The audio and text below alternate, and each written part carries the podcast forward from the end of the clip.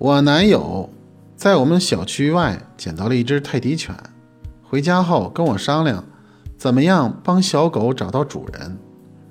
我说：“你写个告示贴到社区的失物招领栏，不就成了吗？”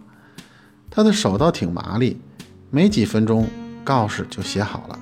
内容是这样的：本人于今日下午十七时，在小区南门外的草地上。捡到棕色泰迪犬一只，雄性，十个月左右，脖子上带一个黑色项圈。本人的联系方式是幺三九六七八九零，张先生。我看了以后，想了一下，说：“这其中透露太多细节了，这样一来，会不会有不良用心的人假冒狗狗主人？”前来冒领呢？男朋友想了想，接受了我的建议，于是重新写了这份告示。修改的内容是：猜猜我捡到了什么？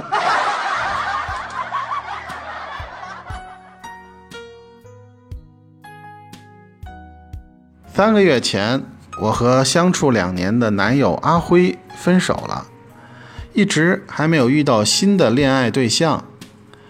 上个月我听说他正在准备举办婚礼，心里感觉非常不平衡，心想：我两年没实现的事情，别的女人两个月就搞定了。更让我不可思议的是，上周阿辉竟然给我发了一张他们周末婚礼的请柬，而且请柬上。还有一张他和新娘的合影。看到这个，我这气儿就不打一处来。于是我给闺蜜丽丽打了个电话，向她倾诉了我心中的愤懑。丽丽给了我一个建议，要我一定打扮得漂漂亮亮的去参加她的婚礼，最好能找个机会让阿辉难堪。听了他的主意，我心想：对，他的新婚老婆不如我漂亮，我一定要气气他。婚礼那天，我来到了婚宴现场。落座后，一位仪表堂堂、温文尔雅的帅哥走了过来，向我莞尔一笑，坐在我旁边的座位。他人挺客气，话不多，特别会关心人。不时帮我夹菜、添加饮料什么的。在整个婚礼的过程中，他从始至终一直陪在我身边，甚至连我起身去卫生间，他都默默地跟着我，并在门口等候我。我非常的纳闷儿，这位帅哥到底是谁呀？为什么对我如此关心？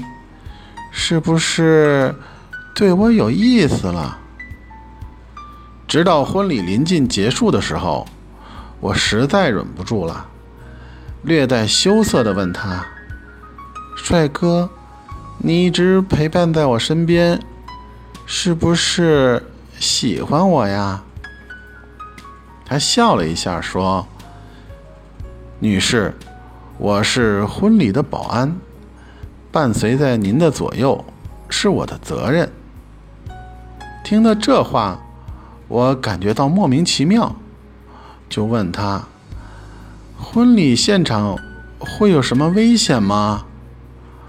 我也不是什么大人物，好像不需要保镖呀。他的回答完全出乎我的意料。是这样，女士。新郎嘱咐我，让我千万要叮嘱您，以免您在婚礼的过程中闹事儿。